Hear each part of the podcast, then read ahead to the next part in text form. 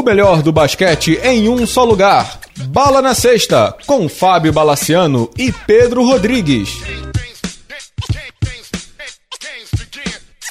Olá pessoal, tudo bem? Aqui é o Bala. Hoje a gente começa uma etapa nova, diferente e especial no podcast e por que não dizer no blog. A partir de hoje a gente vai trazer entrevistas especiais e diferentes, de um lado diferente dos atletas que vocês já conhecem. Então a gente vai trazer menos do quadra, do campo bola, como a gente costuma dizer no jornalismo, e mais de histórias do lado humano, do lado diferente, do lado personagem do basquete brasileiro que vocês, espero, não conheçam e passem a conhecer. Essa é uma das ideias para 2018 e eu espero que vocês gostem. Nesse primeiro episódio, nessa primeira etapa, digamos assim, dos personagens do basquete brasileiro no podcast, a gente vai conversar com o Chilton. O Chilton, alguns já conhecem, ele é o pivô de Bauru campeão por Bauru do NBB passado, campeão por Flamengo, com passagens por Joinville, por São Bernardo. O que pouca gente não sabe é da história do Chilton, da trajetória do Chilton. Então, ele vem do Cuiabá, ele passou por muitas dificuldades quando foi a São Paulo. Vocês vão ouvir algumas histórias muito interessantes de superação, de ensinamentos, de lições dos pais, de vida mesmo. É daquelas histórias de dar nó na garganta. Eu espero que vocês gostem. O Chilton, de novo, ele é um jogador muito útil, muito defensivo no Bauru e aprendeu a lidar com as dificuldades e a se superar. Eu espero que vocês gostem desse podcast, espero que vocês gostem dos próximos que virão. Sempre com novidades, sempre com sugestões, podem mandar para podcastbalanasexta.gmail.com ou no Twitter, Facebook, Instagram, qualquer lugar do Bala na Sexta. Espero que vocês gostem, essa é a primeira. Vamos embora, vamos com o Chilton. Natural de Cuiabá, o Chilton tem 35 anos e passou no NBB por Joinville, Flamengo, Minas e em Bauru. Ele está em Bauru há duas temporadas, foi campeão do time na temporada passada, inclusive substituindo no time titular o Rafael Hetzheimer. Ele se tornou peça fundamental do quinteto titular do, do time comandado por Demetrios e agora voltou à sua função de sexto homem, vindo do banco com a volta do mesmo Rafael Hetzheimer. O Chilton conta tudo de sua vida a partir de agora. Vamos nessa! Você é da onde? É de... Cara, eu sou de Cuiabá, no Mato Grosso, né? Uhum. Eu sou de Cuiabá, no Mato Grosso. Sou nascido e meio que criado lá porque eu saí cedo de casa, né? Eu saí, eu tinha recém feito 14 anos, fui morar em São Paulo capital, jogar no círculo militar, mas eu sou de Cuiabá. Sou de Cuiabá e toda a minha família, a minha família é de lá. Cuiabá e as redondezas ali no Mato Grosso mesmo. Moram lá até hoje? Todo mundo, todo mundo continua até lá. E aí você foi para São Paulo com quantos anos? Eu fui com 14, né? Fui com 14 anos. Uhum. Esse começo já é um começo, eu gosto muito, porque eu não gosto da palavra sorte, né? Não existe. É, eu não gosto. Pra mim, sorte é quando a oportunidade contra a preparação. Então, eu li um livro quando eu tinha 10 anos de idade, depois você põe aí se pode citar ou não, um livro do Léo Ribeiro, que o meu melhor amigo me emprestou quando a gente tinha 10 anos de idade, ele sempre foi muito nerd na escola. E ele me emprestou um livro e estava escrito isso aí. E por coincidência, meu pai trabalhou, meu pai trabalhava na Qual era o nome do livro? Sucesso não ocorre por acaso, Aham. do Léo Ribeiro. E meu pai trabalhou na Trans Brasil, de vez em quando meu pai fazia alguns cursos no Rio, em São Paulo, né, Belo Horizonte, Minas Gerais, é, Brasília. Então assim, e um dia meu pai, comecei a jogar lá, fiz escolinha, aí meu pai falou, aí eu falei assim, pai, estão falando que eu sou bom jogador, que eu devia tentar jogar. E aí meu pai era o único contato, hoje em dia tem e-mail, celular, internet, naquela época não tinha nada. Meu pai tinha alguns amigos em São Paulo, falou, tá bom, filho, eu vou ver. E ficou. Um mês depois, meu pai falou, filho, arrumei o contato. Eu falei, como, pai? Aí eu tava num, num voo de Brasília para São Paulo, o voo era Brasília, São Paulo, São Paulo, Cuiabá. De Brasília para São Paulo, ele sentou do lado de um senhor, o senhor falou, ah, o senhor gosta de, de futebol? De, de, de esporte? Meu pai tava lendo, se eu não me engano, a Gazeta Esportiva, aquela rosa que tinha em São Paulo, com a folha rosa. Não, sim, eu sou locutor esportivo, né, radioamador, e eu tenho um filho que joga basquete. Joga basquete? Prazer. Meu nome é Paulo Cheide, presidente da Federação Paulista de Basquete Caraca. né? Então, é uma coincidência, ele arrumou os telefones do Círculo Militar, Pinheiros e Tietê. O único que falou, não, tudo bem, aparece aí pra fazer um teste, foi o Círculo Militar. Tietê e o Pinheiros falaram, não, não tem interesse, não também fase de teste. E aí eu fui, fui, fiz o teste, 15 minutos depois meu pai estava com a ficha da federação para assinar, isso em final de 96, novembro de 96. E em janeiro de 97, 23 de janeiro de 97, eu sei porque é aniversário do meu pai, eu fui para São Paulo, né, para jogar no Círculo Militar. Então as pessoas, pô, que sorte.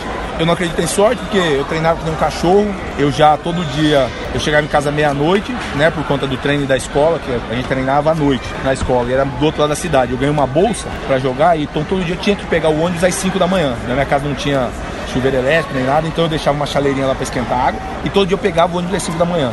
10 para 5 eu acordava minha mãe, pegava o ônibus e ia pra escola, que era escola de freira, né? Você não pode chegar atrasado. Uhum. Então para mim foi excelente. Então esse negócio de ah, eu jogava todas as categorias, adulto que tinha lá em Cuiabá. Então eu estava preparado para aquilo. Foi uma oportunidade sim. Aconteceram uhum. uma série de fatores, talvez inusitados e pouco coincidentes, sim, mas não foi sorte que eu estava preparado para aquilo.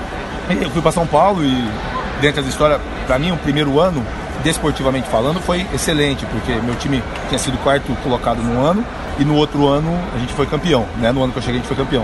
Fui melhor jogador da categoria, na época São Paulo dava o troféu Oswaldo Cavilha, que a gente chamava de girafinha, né? Uhum. Ganhou o troféu, Seleção Paulista, Alberto Rossella, essas coisas. Desportivamente foi bom. Só que a gente sofreu muito, eu sofri muito porque meu treino era nas duas da tarde, né? E minha mãe falou, ó, você vai, você tem duas obrigações, estudar e jogar. Uhum. Se uma das duas coisas não estiver bem, você volta na hora. E meus pais são muito rígidos nesse, nesse sentido, né? Mas eu fui tranquilo, eu sempre fui bom aluno, era uma situação diferente, rotina diferente. Estudava de manhã, treinava tarde? Exatamente. E eu saí da escola meio de 50, em Santo Amaro, e eu treinava no círculo, que é no Jardins. Então, para eu não chegar atrasado, eu colocava na época, né, faixa, né? Aquela, aquela faixa lá. Uhum, uhum. Não tinha tornozeleira, não tinha dinheiro para isso, eu tinha um, um Dharma que eles tinham me dado. Eu andava com ele o dia inteiro. Então, todo dia às seis da manhã eu colocava faixa, já para não chegar atrasado, colocava meu tênis e ia pra escola. Saia correndo, sem almoçar, ia treinar. Só Treinava sem almoçar? Treinava sem almoçar. Eu sei que é muito difícil, as pessoas falam, mas eu na época eu não, eu não conseguia mensurar o quão difícil era. Só depois de uns 4, 5 meses que minha mãe soube, porque eu, então eu não falava uhum. pra ela, eu tava me virando, continuava treinando, jogando. A minha mãe tá absurdo, falou com a esposa do diretor e ela, ela mandava seis fatias é, de pão de forma com requeijão. Então esse era meu almoço. Então eu saía da escola, entrava no ônibus, ia comer, ia treinar. E eu passei. Ou seja, você não comia nada e passou a comer seis pães com Exato. requeijão. Ótimo. Pra quem não tinha nada. Já é uma evolução, né? Muita evolução, não tinha nada. Então, eu, na época, não conseguia mensurar o quão difícil era esse sentido. Né? Que fique claro isso. Hoje eu sei que é muito difícil. Eu não espero que ninguém passe, nem os meninos aí, muito menos meu filho que gosta de jogar. E aí depois eu mudei de Santo Amaro e aí nós fomos morar embaixo da arquibancada do ginásio de Virapuera, embaixo da arquibancada mesmo. Pô, pra mim foi melhor. Você foi com, com, com, a galera do time? Fui só eu, né? Na verdade, uhum. só eu. E aí tinha mais outro rapaz de Cuiabá também que veio depois, que meu pai conseguiu uma passagem lá pra ele, veio, fez um teste, era um ano mais velho. Mas ele também ficou seis meses só e saiu fora. Aí quando eu me mudei pro Ibirapuera, me mudei com dois rapazes mais velhos, mais velhos. Um deles, inclusive, é o técnico de Joinville hoje, o George. Ah, o George? Né? É. Uhum. Ele, ele morava em Santos, ele ia e voltava, e mais outro rapaz de Santos. Me mudei com eles. Né? Eles vieram para jogar e ficaram lá. Só que lá a gente tinha, eu tinha um jantar no clube, o jantar era às seis da tarde. E minha mãe, eu, início eu sou muito inculcado, porque minha mãe me falou, você vai trabalhar. Como é o nome da sua mãe? Luzinete. Você vai trabalhar e vai estudar. Então eu fazia bem as duas coisas. Só que, pô, eu tinha um treino só. E eu ficava no clube o dia inteiro. Então quem me chamasse para treinar, eu treinava. Não interessava se era juvenil, era infantil, né? 14 anos. Não interessava se era, se era juvenil, se era pré-mim. Eu ficava no clube o dia inteiro também, não tinha, não tinha outra coisa para fazer. Ficava no clube o dia inteiro esperando vagar uma quadra, alguém vamos jogar alguma coisa. E eu jantava às seis da tarde. E às vezes tinha treino do juvenil que os caras me chamavam, do juvenil do cadete. E do cadete o técnico era o mesmo que o meu. E ele o que ele fazia? Ele falava assim, não, tu treina aí. E o treino começava às sete e meia. Então eu jantava às seis.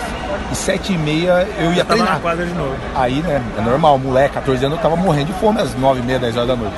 E eu realmente não tinha dinheiro. A mãe de um amigo me deu uma tapué. Hoje em dia, tapué se compra no 99. Naquela época, tapué era caro.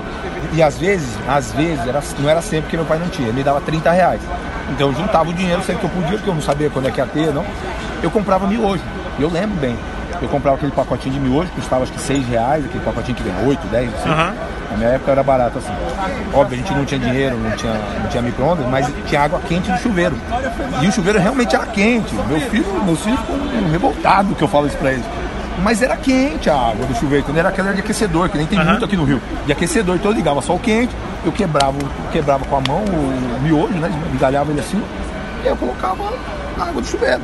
Ele não ficava que nem o miojo hoje em dia, não é assim. Mas ele ficava, não ficava mais crocante. Aí acabava, tirava a água e jogava um pozinho. Eu comi dois anos e meio, eu jantei isso dois anos e meio. Todo dia? Todo dia, todo dia. Dois anos e meio, todo dia. Eu tô vivo, não é, não é o ideal? Não, não é o ideal. Eu recomendo isso? Não recomendo, mas era o que eu tinha, entendeu? Eu saí de casa para isso. E eu saí com uma segurança muito grande. Você treinava, aí jantava 6 horas no próprio clube. Isso mesmo. Mas jantava mesmo. Jantava, jantava. Tinha, um negócio não lá. era um prato feito. Aham, aham. Era pouco. Aí depois você comia esse miojo lá no chuveiro É só. umas 10 da noite. É, só. E aí não vou- tinha café, não tinha café, aí eu juntava esse dinheiro que meu pai me dava, aí eu ia lá comprar o mais barato que tinha, né? Às vezes ali, nós comprava. Uhum. Ah, dava, de vez em quando eu tinha, de vez em quando é uma coisa que eu aprendi. Não tem, você bebe água que dá um jeito. Vai pra escola. Mais uma vez, não é o ideal, não, tô recomendando pra ninguém. Mas foi isso que eu passei. E né? quando é que surgiu a, a primeira oportunidade, assim? Virar profissional, de seguir a carreira? Então, eu, eu fui bem, a minha categoria de base sempre foi boa, meus times sempre foram campeões. E. Tudo no círculo. Não, eu saí, eu joguei dois anos no Circo, depois dois anos no Monte Líbano e depois eu fui pro Pinheiros, né? Aham. Já juvenil, segundo ano juvenil fui pro Pinheiros. E era uma questão de escolha, porque eu ouvia muita gente falar, eu ouvia muita gente do basquete falar que basquete era uma questão de escolha. E desde que eu tinha 16 para 17, eu ouço muita gente falar que eu não ia jogar. Entendeu? Porque eu nem sempre fui pivô, eu era pivô. Ah. Quando eu cheguei juvenil, eu fui lateral. Aham. Né? Eu- quando eu cheguei no juvenil para adulto, era lateral. Então eu fazia de 3, 4, 5. Mas eu fui me adaptando à situação onde tinha para jogar. Tanto que em Joinville, se você pegar as estatísticas da CBB lá quando eu cheguei, eu estava 3, 4 bolas de 3 por jogo. Mas era uma característica que eu fui me adaptando, um por conta de uma lesão e depois por conta de característica de equipe, né? Mas aí quando eu fui pro Pinheiros, foi uma questão de escolha, porque eu tinha na época, graças, graças a Deus, tinha Araraquara para me pagar é, 2.800 reais. Eu ganhava. Você era em que ano, Chilton? Pra, pra contextualizar pra galera Ah, aqui. 2005? 2001. 2001. 2001. Eu, era, eu ganhava 800 reais, né? Era um top, juvenil da, da categoria. E fui, eu tinha Araraquara para ganhar 2.800 e tinha o Pinheiros para ganhar 1.000. Só que os Pinheiros era o Marcel com um time cheio de moleque. Os Aham. meus adultos, né? Que eu faço, os caras que foram adultos, para mim, são caras que são meus amigos até hoje. Que é Márcio Cipriano, né? Lucas Costa, Giovanoni. Porque quando eu cheguei ele tinha Era aquele de sair, time do voltou. Marcelo, foi um dos melhores trabalhos dele. Exatamente, com, com o Dudu Armador, depois chegou o Gastão. Então eu não tive o- o- os caras para me ensinar, esses caras aí que me ensinaram, né? Esses caras me ensinaram. Então lá que eu jogava no adulto, né? Foi a primeira oportunidade lá. E pra mim foi bom, porque eu jogava, né? Marcelo jogava naquele sistema de triângulo, então eu era sexto homem, independente de quem saísse, era eu que entrava. Então pra mim foi muito bom, porque lá eu tive uma outra visão de realmente ser adulto. E pra mim acho que foi uma escolha acertada. Que era onde eu jogava mais tempo, ganhava muito menos, mas eu jogava Ou seja, você fez uma coisa que mesmo com toda a dificuldade, muito jovem de hoje em dia faz ao contrário. Ou seja, você não foi atrás da grana, você foi atrás da carreira. É porque meu pai me falava o seguinte, filho, quanto ganha um jogador mais ou menos? Não tinha muita noção, mas eu falava, pai, um cara bom, médio, que não é estrela, deve ganhar uns 10 mil. Falei, filho, então, mas pensa, 2.800 para 10 mil é uma porcaria. Se você ganhar tudo agora, você vai jogar no time de Araraquara, vice-campeão brasileiro, se eu não me engano. Foi aquele time que tinha É, Ronaldinho, Luiz Fernando, Pipoca, exatamente. Eu Bahia, jogar. Rodrigo, eu lembro você do time vai todo. jogar, filho.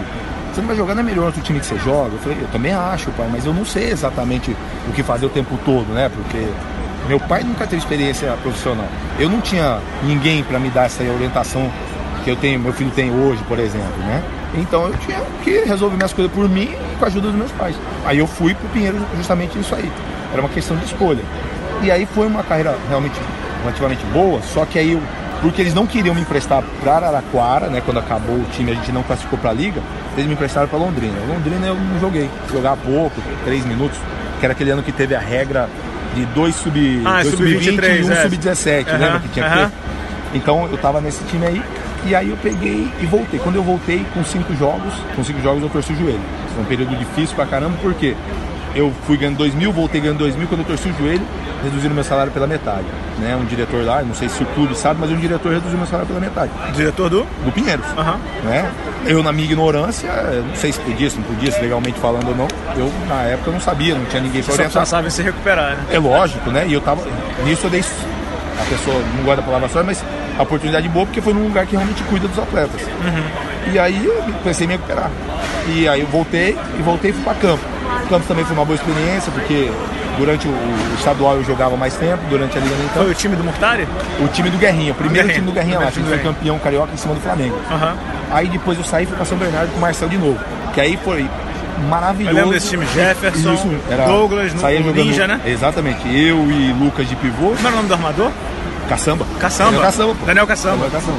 Daniel Campos, né? Hoje é Daniel Campos. Hoje fala Daniel Desculpa, essa galera que muda apelido. É, o coach. Nem o coach. Dedé, É, o coach André Barbosa. É, é isso tá mesmo. bom. É, o Dedé, perde a caçamba. Agora, aí era Lucas, Douglas, Jefferson e Caçamba. Era o time que saía jogando, mais os meninos de lá, né? E foi um, um ano, fen- foi uma temporada assim, um paulista fenomenal e uma bosta ao mesmo tempo. Você corta. Porque A gente não recebeu um real. Uhum. A gente não recebeu um real, um real. Na véspera, Marcelo falou: se precisar, eu ligo para a federação amanhã e cancela o jogo, cada um tem a sua escolha. E nós resolvemos ficar. Então, nós sabíamos, não fomos enganados. E que fique claro, nesse ponto, é um cara que eu admiro mil por cento, que é o Marcel. E quando acabou, ele chamou todos os jogadores falou por um, ó, não é a Undit, que era, que era a empresa dele, não sei se ele ainda tem. Era da esposa é, dele, da esposa é, dele, da ex-esposa Exatamente. Dele. Não é a Undit, não é a Prefeitura de São Bernardo, não é o da Tabasca. Ele é que pagou tudo, né? Sou eu que pago vocês. E ninguém, eu tenho certeza, de todos lá, ninguém ligou um dia para cobrar ele. E ele pagou todo mundo o valor todo. Uhum. A, única, dele, a única coisa que mudou foi um dia que pô, eu já estava empregado em Joinville, o Lucas Costa estava com problema lá em Vitória, lembra que deu um problema lá em Vitória? Lembro, lembro, lembro, lembro. lembro. Aí ele falou, Chutão, posso receber antes? Porque minha filha tá chegando aí, não sei o quê. Eu falei, pode, mano, eu tô empregado, pode. E aí só. Mas ele pagou todo mundo, cara. Todo mundo. E aí de lá eu já fui pra Joinville, né? Uhum. Fui pra Joinville, que é um lugar Legal. que. Que é um lugar que, na verdade. Te acolheu, técnico, né? É, na verdade o técnico era o Kelvin, né? Kelvin. Que hoje é uhum. o supervisor lá. Era o Kelvin e o Vandim. E aí depois o Biel chegou, no meio da, no meio da liga, mais ou menos. Então eu já falo que Joinville eu cheguei. É, quem é o chute? Ah, um jogador, mais ou menos, pode dar isso e sair de lá quando eu saí do Flamengo como um jogador, que todo mundo sabia o que esperar, o que contar. Então realmente. Oh, dar uma encurtada aí, porque a tua história é maravilhosa. Assim. Quando você olha para trás e você deve ter ouvido muita gente dizer assim, puta, para com isso, desiste, você não vai conseguir muito, e tal. Muito, muito, e quando você ouvia isso, você falava o quê e você pensava o quê? Porque hoje você vê muita gente que tem um biotipo absurdo e que desiste, que tem tudo fácil, né? Patrocínio, agente Exato. e tal. E você foi na cara, na coragem e no miojo mesmo. Né? É isso mesmo, é isso mesmo. Cara, eu, eu de verdade eu não ligava. Eu não ligava porque, como eu disse, eu saí com duas seguranças de casa. São palavras boas, são, são fortes assim, porque quando eu contei para os meus filhos, meus filhos, é, meu mais velho, né, que entende mais, ficou meio assustado. Minha mãe falou assim, filho, vai embora, pode ir. Se der tudo errado, arroz, feijão e ovo, você sempre vai ter na casa da sua mãe. Então eu fui tranquilo assim. Meu pai falou assim, ó, vai, mas eu espero que você nunca mais volte para minha casa. Ele só falou isso. E pra mim foi pesado ouvir, entendeu? Mas meu pai era foda, assim, nesse sentido. Ele nunca falava um negócio ruim pra mim. E aí depois eu ouvi, ele nunca falou pra mim, né? Até hoje, ele nunca falou pra mim. Eu ouvi que ele falou pra alguém assim: Eu quero que meu filho nunca mais volte, porque se ele voltar pra minha casa, ele não realizou o sonho. Então eu quero que ele volte pra minha casa só de férias. E foi por isso que eu falei isso pra ele. Assim, eu saí tranquilo pra caramba de lá. Entendeu? Era um cara, pô, foda. E eu não tava nem aí com o que falavam pra mim. Ninguém tava me dando nada. Uhum. Ninguém tinha me dado nada nunca, nunca, nunca.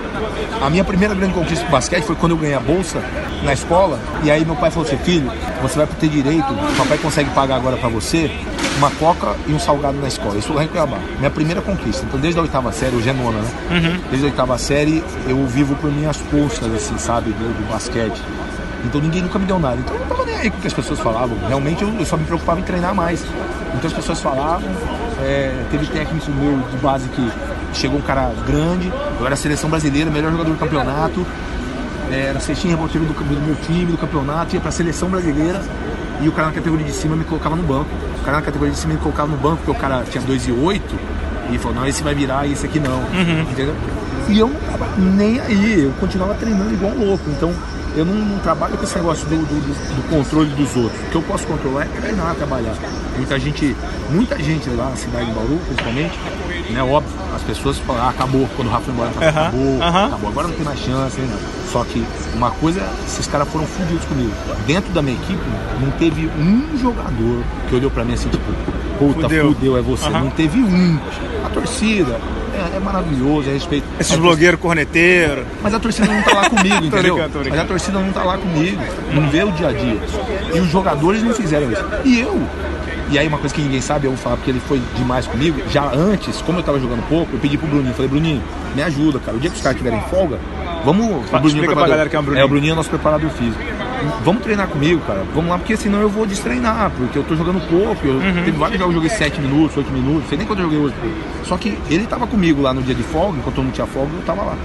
E aí o Rafa saiu, aí todo mundo, nossa, ele deu conta. É, é porque as pessoas não estão lá no dia a dia e eu uhum. realmente não ligo, não importo, não importo com isso, né? Eu vou continuar fazendo o meu. E hoje eu falo pro meu filho mais velho, que ele é Quais são os nomes deles? O mais velho é o Matias e o mais novo é o Guilherme. Quantos anos eles têm? Um tem nove e o outro tem seis. Aham. E Sua esposa é a Jorge? É a Jorge. Aham. E o Matias, ele é fissurado em basquete, gosta de treinar. Ele todo dia me pergunta, pai, tem folga hoje? Vamos descer, vamos treinar. Ele me fez comprar cone, é, para driblar, essas coisas. Molecada, né? E ele realmente é um menino talentoso. Eu falo que eu sou 30-70. Né? Sou 70 esforço, 30 eu tenho um certo talento. Ele é invertido, porque ele tem muito talento, ele é bom de bola, ele é grande, tem 1,62 com 9 anos, entendeu? Ele, Tem ele- quase a minha altura com 34, é, fala entendeu? pra ele. Ele, ele dribla com as duas mãos, arremessa, step back de três, ele adora essas Aham, coisas, ele ama basquete. Só pra ele que não adianta nada se você não trabalhar mais que os outros. Tenho muito orgulho da, da, da maneira como, como a, minha, a minha história foi conduzida. Foi fácil? Não. Mas é um negócio que pra mim me dá muito orgulho de, de contar sem problema nenhum. Você, você, assim, pra fechar, se puder, claro, se quiser continuar, eu fico aqui uma hora. Aí, cara. Você tem que tomar banho, hein, galera? É, você se considera um cara que venceu todas as probabilidades, assim, porque você era um cara. Como, é, é meio horrível dizer isso, mas. Era pra dar errado, Sim, sim. né? É. Não se alimentava, veio de um lugar que não tinha basquete na Ambição divisão de nenhuma, base, sem zero. ambição nenhuma. Exatamente. Teu pai meio que te largou, vai lá e.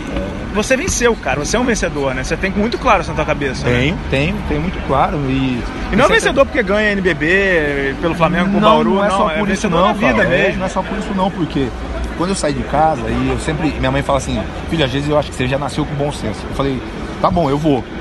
E como eu sempre fui muito pobre, o pobre, o que que, ele- o que que a gente tinha, pelo menos na minha família? Ó, concurso público é bom. E eu sempre gostei da parte de ser militar. Então eu falei, pai, quando eu chegar a 17, 18 anos, Vou pro exército. é, se eu não virar jogador, se eu ver que eu não vou virar, eu vou entrar no exército. Na época você usava o exército, mas é qualquer força das armadas, né? E, pô, depois que eu entrei, quando eu entrei na Marinha, agora eu sou da FAB, é uma alegria na minha vida, porque eu- as duas coisas que eu almejava ser na vida, eu consegui, e aí vai acabar agora. Em janeiro acaba o meu ciclo lá, muito feliz, porque, porra, amei, Era amei, ser atleta militar. amei. Era, ou era um, era outro. E eu consegui conciliar por oito anos. E eu tinha isso na minha cabeça. E aí quando eu vi que eu ia, ia chegar, foi ótimo, mas é, eu tinha isso, não tinha, eu não tinha outra opção. E realmente eu sou vencedor e falo, não é. Tem gente que mede sucesso por dinheiro, não é meu caso.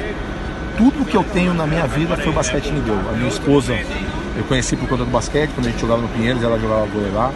Meus filhos eu tenho e crio por conta do basquete. Os dois nasceram numa cidade onde eu tenho muita identificação, que é Joinville. Então, tudo, absolutamente tudo que eu tenho é por conta do basquete. Então, eu sou realmente muito vitorioso porque o basquete é minha vida e me deu toda a minha vida. A última mesmo, assim, você tá falando dessa relação de.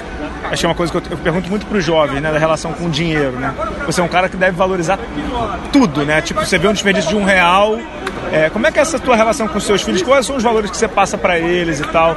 Eu vou ser pai agora, então tenho. É isso, né? É, tipo, quais são os valores que você passa pros caras, pro Matias e tal? Porque você tem muita coisa pra passar, mas ao mesmo tempo também você deve ter uma maneira diferente de passar do que às vezes o teu pai te passava, É, né? sim. Eles certamente não vão escutar da maneira que você escutava do teu pai, né? Com certeza. Eu falo assim, é, com relação a dinheiro, eu não tive educação financeira nenhuma. Aham. E não culpo meus pais por isso. Era outra questão, né? Você recebia dinheiro. Meu pai. E era o que tinha também, Era né? o que tinha, né? Eu vi, tá, eu nunca passei fome, mas meus pais falam que eu passo um ano comendo a ponta da asa, não é a asinha a ponta da asa, que na época vendia no açougue, mais barato, lá meu pai. Eu, não- eu não lembro, entendeu? Eu era novo, eu não lembro, mas é o que a gente passou comendo, o que tinha.